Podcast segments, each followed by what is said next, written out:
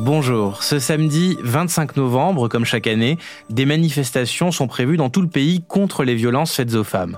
Une grande partie de ces violences ont lieu au sein du couple et ce dès le plus jeune âge. Comment les repérer, les prévenir? Nous vous proposons de réécouter l'épisode que nous avions consacré à ce sujet en décembre 2021. Bonne écoute.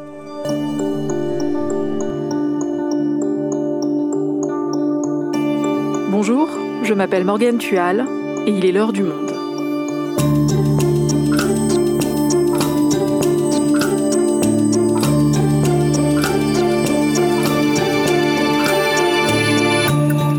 Aujourd'hui, on va parler des violences conjugales au sein des jeunes couples, plus fréquentes qu'on pourrait l'imaginer. Les premières histoires d'amour sont un moment critique pour se construire, et quand il y a violence, les victimes, encore très jeunes, sont souvent démunies. Alice Rebaud est journaliste au service Campus du Monde. Elle nous explique pourquoi ces violences passent souvent sous les radars. Adolescent, le fléau des violences conjugales, un épisode produit par Adèle Ponticelli. Réalisation, Amandine Robillard.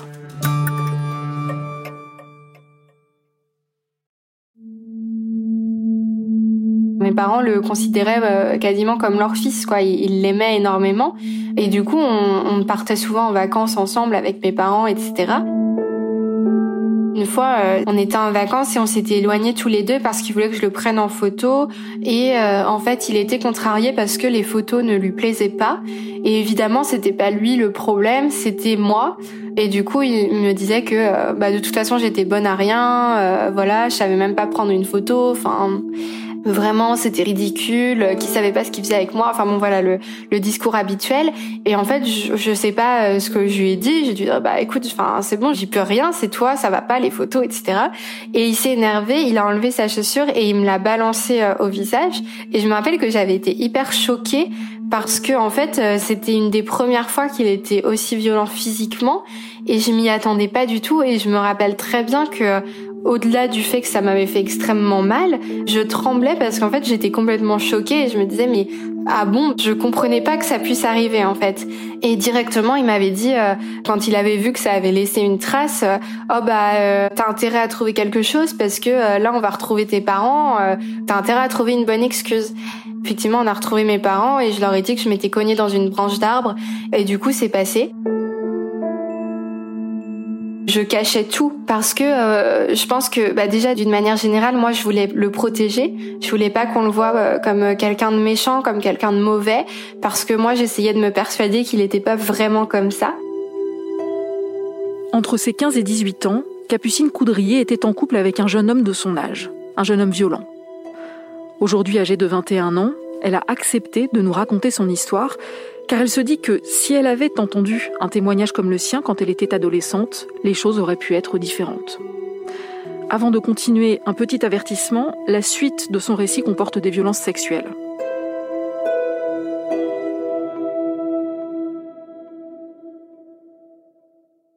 Avec Capucine, nous avons repris l'histoire au début, quand tout commençait bien. Moi, je l'avais rencontré au collège. C'est quelqu'un qui m'a tout de suite euh, beaucoup plu alors que euh, paradoxalement, on n'avait pas grand-chose en commun. Il traînait avec euh, le groupe un peu populaire euh, au collège. moi, j'étais plutôt la première de la classe. J'étais discrète, on va dire. Donc en 2015, c'est là qu'a commencé du coup notre vraie histoire, on va dire. On est rentré au lycée, sauf que moi j'étais à l'internat et pas lui. Ça a commencé à être un peu insupportable pour lui et du coup il a commencé à, à imposer euh, des, euh, des rituels et notamment le rituel de s'appeler euh, tous les soirs. Au tout départ, pour moi, c'était vraiment, euh, bah, c'est de l'amour fusionnel, c'est de l'amour passionnel. Il veut qu'on soit tout le temps ensemble parce que il m'aime vraiment. Je voyais pas forcément de problème. Après, ça a commencé à devenir pesant au fur et à mesure du temps parce que au départ, je me disais bon bah c'est bien, il est mignon et tout. Mais c'est vrai que les moments où du coup, moi, je lui disais bah non, mais là aujourd'hui, j'ai vraiment envie de manger avec mes copines, on a envie d'être entre filles, etc. Bah là, c'était à ce moment-là que je commençais vraiment à avoir des interdictions et à me dire bah non, euh, tu vas manger avec moi c'est comme d'habitude, euh, si tu veux pas le faire, c'est que tu m'aimes plus. Et puis ensuite, il y a tout un processus de destruction psychologique.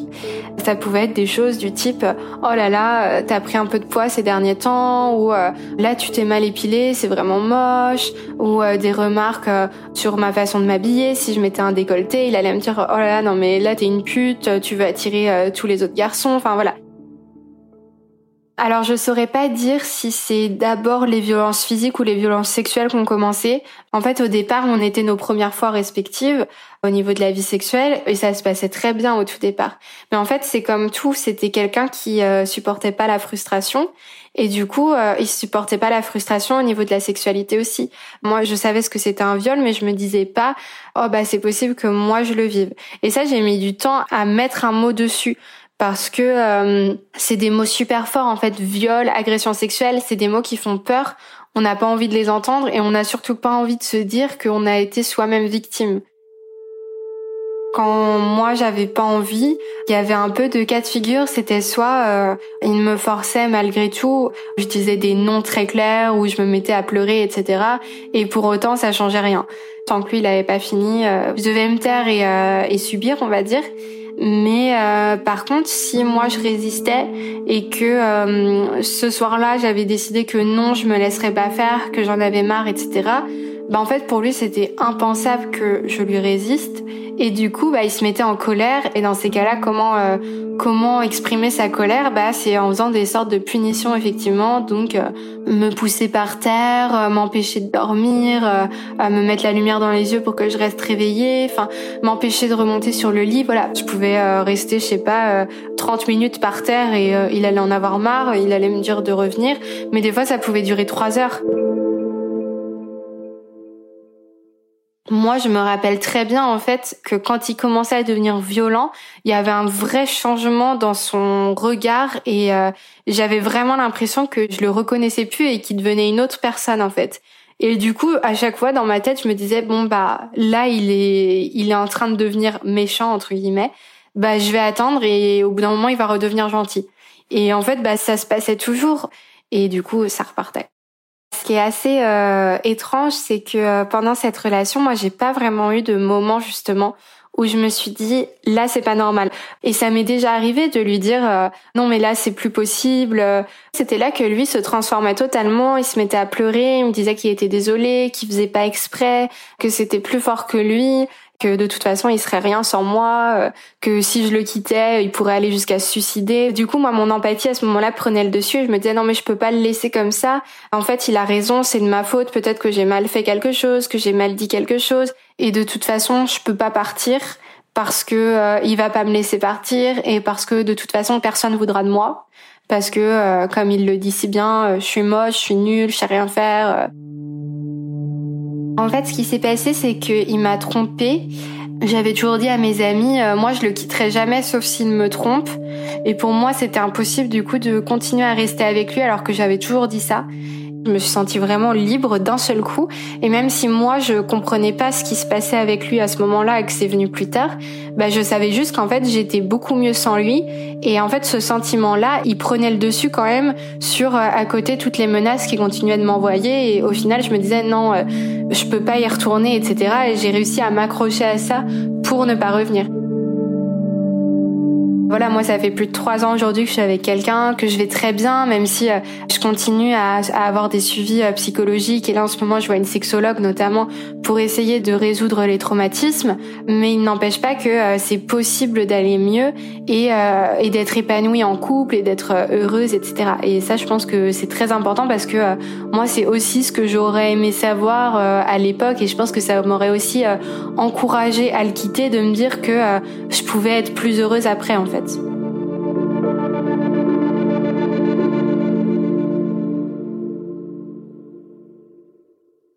Alice, nous venons d'écouter le témoignage de Capucine qui montre bien comment fonctionne le mécanisme d'emprise. Si on a choisi de diffuser en longueur son histoire, c'est parce qu'elle permet de bien comprendre le phénomène des violences conjugales chez les premiers couples, et on va tâcher de le décrypter avec toi, Alice. Tu as publié récemment un article sur ces violences. Première question, est-ce qu'on est capable aujourd'hui de mesurer l'ampleur du problème? Alors en fait, la dernière étude sociologique d'ampleur sur le sujet, l'enquête nationale sur les violences envers les femmes en France, l'ANVEF, remonte à 2000. On y apprenait que les jeunes femmes, entre 20 et 24 ans, déclarent plus fréquemment avoir été victimes de violences conjugales que l'ensemble des femmes en France. Elles étaient en effet 15% à déclarer ces violences sur les 12 derniers mois, tandis que l'ensemble des femmes étaient plutôt 10% à déclarer ces violences. Ce qui montre une ampleur assez importante du problème. Mais les acteurs de terrain aujourd'hui déplorent un manque d'études récentes qui permettraient de mesurer véritablement le phénomène parce qu'on peut supposer que ces chiffres seraient bien plus importants si on faisait une étude aujourd'hui alors que les questions des violences conjugales sont euh, rentrées un peu plus dans le débat public. Cependant, on a que certains indicateurs qui permettent de mesurer un phénomène et une fréquence des cas très importante. Les acteurs de terrain euh, que j'ai rencontrés, qui sont engagés sur le sujet, alarment en fait sur l'ampleur du problème. J'ai rencontré notamment un, infirmier au sein d'un lycée à Agen qui m'a raconté, comme d'autres professionnels de santé que j'ai rencontrés auparavant, tomber des nues en fait lorsque euh, ils se rendent compte que ce sont peu à peu des dizaines d'élèves qui viennent par an au sein de leur bureau et qui finissent justement par parler de ces abus, que ce soit euh, des coups, que ce soit des pressions pour des actes sexuels et qui montrent voilà cette très grande fréquence des cas dans tous les milieux. Mais le problème est d'autant plus grand en fait, Morgan, que c'est un phénomène qui passe encore globalement largement sous les radars. Et pourquoi ce phénomène passe-t-il sous les radars? Dans l'imaginaire collectif, un adolescent euh, ne peut pas être victime de violence. On pense euh, les histoires adolescentes plutôt comme des histoires légères et sans conséquences.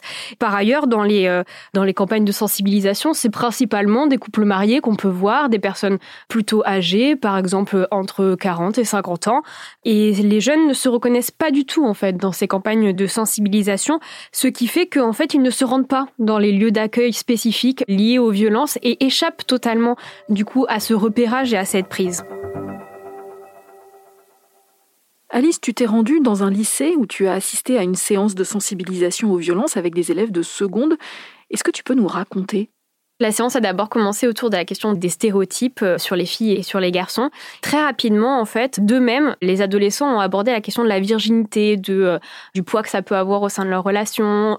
Puis on a abordé euh, la question du consentement, où ils semblaient tous à peu près connaître la théorie, mais dans le détail, en fait, et en pratique, ça semblait pas toujours super acquis, notamment sur la difficulté à dire non, sur les pressions implicites à des actes sexuels.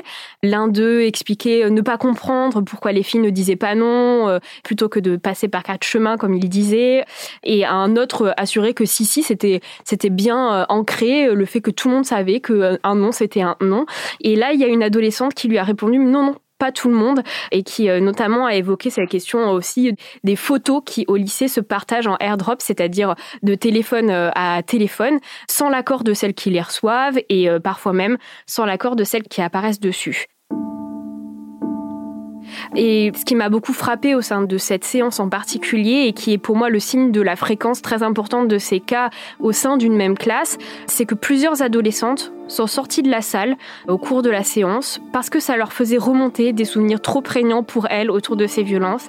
Et quand je suis euh, ressortie euh, de la salle, après avoir interrogé notamment une adolescente qui m'a parlé, voilà, avoir euh, vécu un viol de la part de son, de son petit copain lorsqu'elle était en quatrième, qui n'en avait jamais parlé à aucun adulte, je me suis rendu compte que certaines venaient de s'ouvrir à leurs professeurs, confiant ça sur le pas d'une porte et que ces professeurs étaient parfois un peu dépourvus en fait de recevoir cette parole qui avait été ouverte enfin euh, au sein de la classe et qui montrait à quel point le sujet était préoccupant.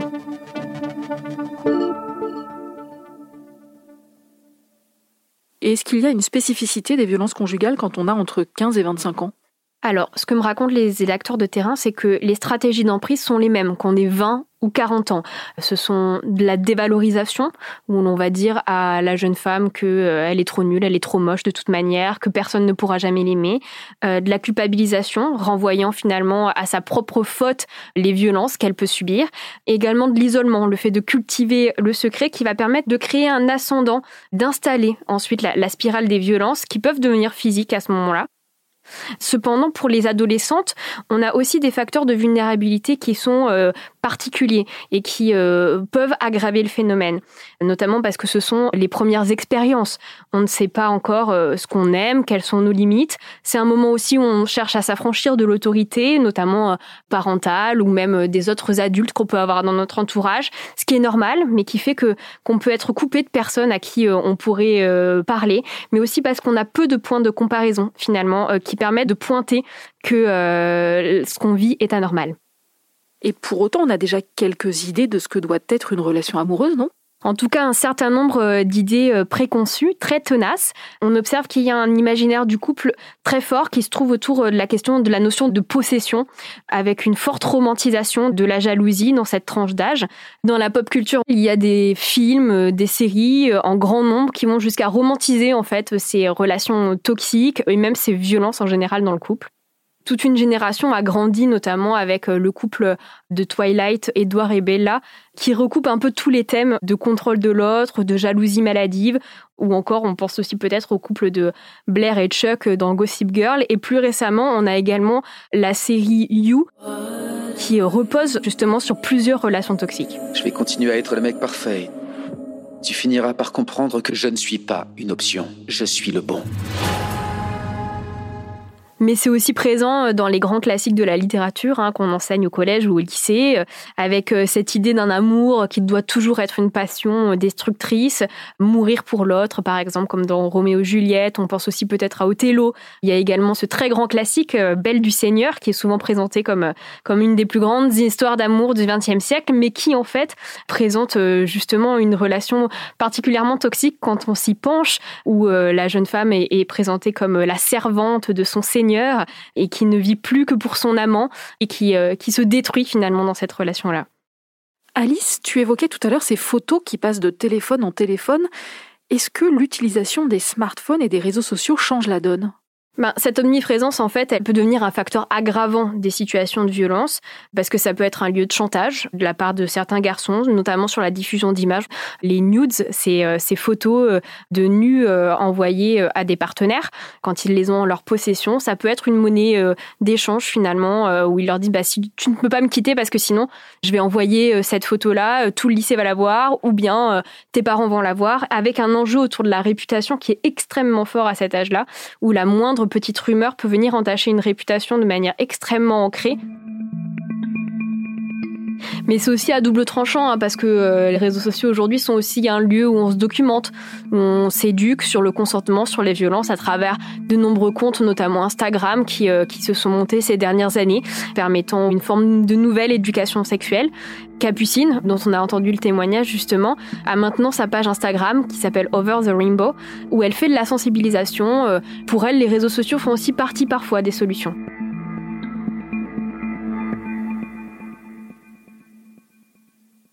Alors justement, aujourd'hui, qu'est-ce qui est fait pour lutter contre ces violences conjugales chez les plus jeunes?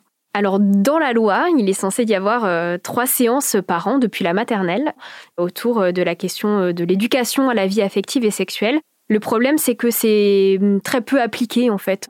Beaucoup d'établissements sont assez démunis de savoir quels acteurs pourraient euh, intervenir au sein de telle séance. Cela repose beaucoup sur le bon vouloir euh, d'enseignants engagés au sein d'établissements. Beaucoup de bénévolat aussi qui fait que ce n'est pas encore généralisé. À ce jour aussi, seul un seul centre dédié euh, aux violences euh, dans les couples de jeunes existe en France. Euh, il se trouve en Seine-Saint-Denis, à Bagnolet. Mais en octobre, la ministre déléguée chargée de l'égalité entre les femmes et les hommes, Elisabeth Moreno, a annoncé la création de nouveaux lieux d'accueil spécifiques pour les jeunes femmes victimes. Et nous avons décidé d'aller recueillir quelques conseils auprès de En avant toutes pour ne pas rester démunis face à des situations de violence. Voilà, donc là en fait il y a plein d'autres associations. Notre journaliste Adèle Ponticelli de l'équipe podcast s'est rendue dans les locaux de l'association à Paris. Elle a rencontré une de ses cofondatrices, Louise Delavier. Donc voici nos bureaux. Euh, Quand on a une amie, un ami qui nous confie des violences conjugales, elle a vraiment la première chose à faire, c'est de l'écouter et de le ou la croire. Parce que la société, elle n'est pas organisée aujourd'hui de sorte à écouter et croire les victimes, vraiment, notamment parce que souvent c'est des proches qui se confient à nous et souvent on connaît l'agresseur. Donc on a toujours l'impression de condamner les violences conjugales dans la société, mais en fait, quand c'est l'ami, quand c'est le cousin, quand c'est euh, le tonton, quand c'est le papa qui commet les violences conjugales, on a tendance à minimiser la parole des personnes qui parlent et donc finalement à ne pas les croire. En fait, quand on est dans une position de neutralité avec un agresseur, on est de son côté à lui, parce qu'on n'est pas du côté de la victime. Il faut savoir qu'une personne qui confie des violences, c'est souvent quelqu'un qui a mis longtemps à le dire et qui minimise ce qu'elle est en train de vivre, parce que c'est très difficile à dire. Donc vraiment, vraiment, la moindre des choses, c'est déjà de l'écouter et de la croire. Ensuite, ce qui va être important, ça va être d'écouter ses besoins. Souvent, quand on a pris la mesure de la gravité de la situation, on a envie qu'elle parte tout de suite, on a envie qu'elle porte plainte, on a envie qu'elle aille chez le médecin. Mais en fait, la temporalité des personnes qui vivent les violences, c'est pas la même chose que notre temporalité à nous.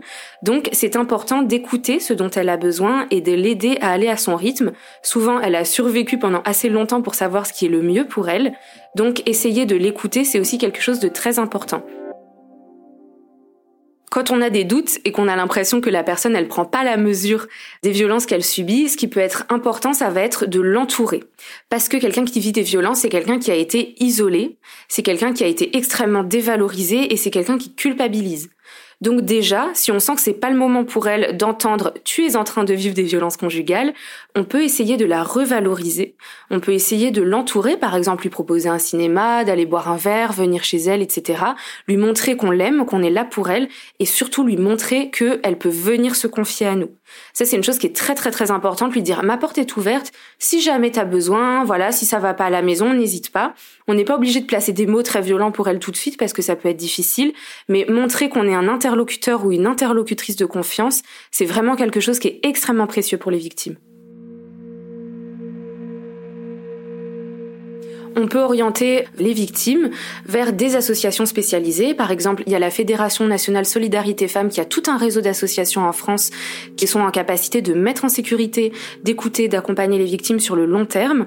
Pour être orienté vers la bonne structure, on peut aller sur le chat commencem.fr ou appeler, si on préfère le téléphone, le numéro national 3919. C'est des interlocuteurs, des interlocutrices nationaux qui sont capables d'aider sur tout le territoire. On peut aussi se rendre, bien sûr, chez son médecin.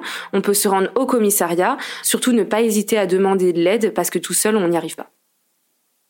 Voilà, n'hésitez pas à faire circuler ces conseils. Alice, avant qu'on se quitte, je crois que tu voulais également nous conseiller une série. Oui, j'aimerais bien vous parler de Normal People, euh, qui retrace euh, la romance entre Marianne et, Connell dans la campagne irlandaise. On voit que le consentement, qui est au cœur en fait des relations entre Marianne et Connell, peut être éminemment sexy. C'est un modèle de couple très respectueux des envies et des désirs de l'autre, qui doit être mis entre toutes les mains. Merci Alice. Merci Morgane.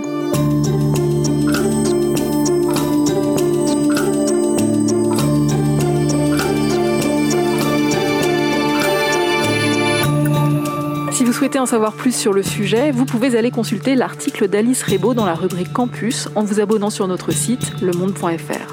C'est la fin de l'heure du monde, le podcast quotidien d'actualité proposé par le journal Le Monde et Spotify. Pour ne rater aucun épisode, vous pouvez vous abonner gratuitement au podcast sur Spotify ou nous retrouver chaque jour sur le site et l'application lemonde.fr. Si vous avez des remarques, des suggestions ou des critiques, n'hésitez pas à nous envoyer un email l'heure du monde@lemonde.fr. L'heure du monde est publiée tous les matins, du lundi au vendredi. On se retrouve donc très vite. À bientôt.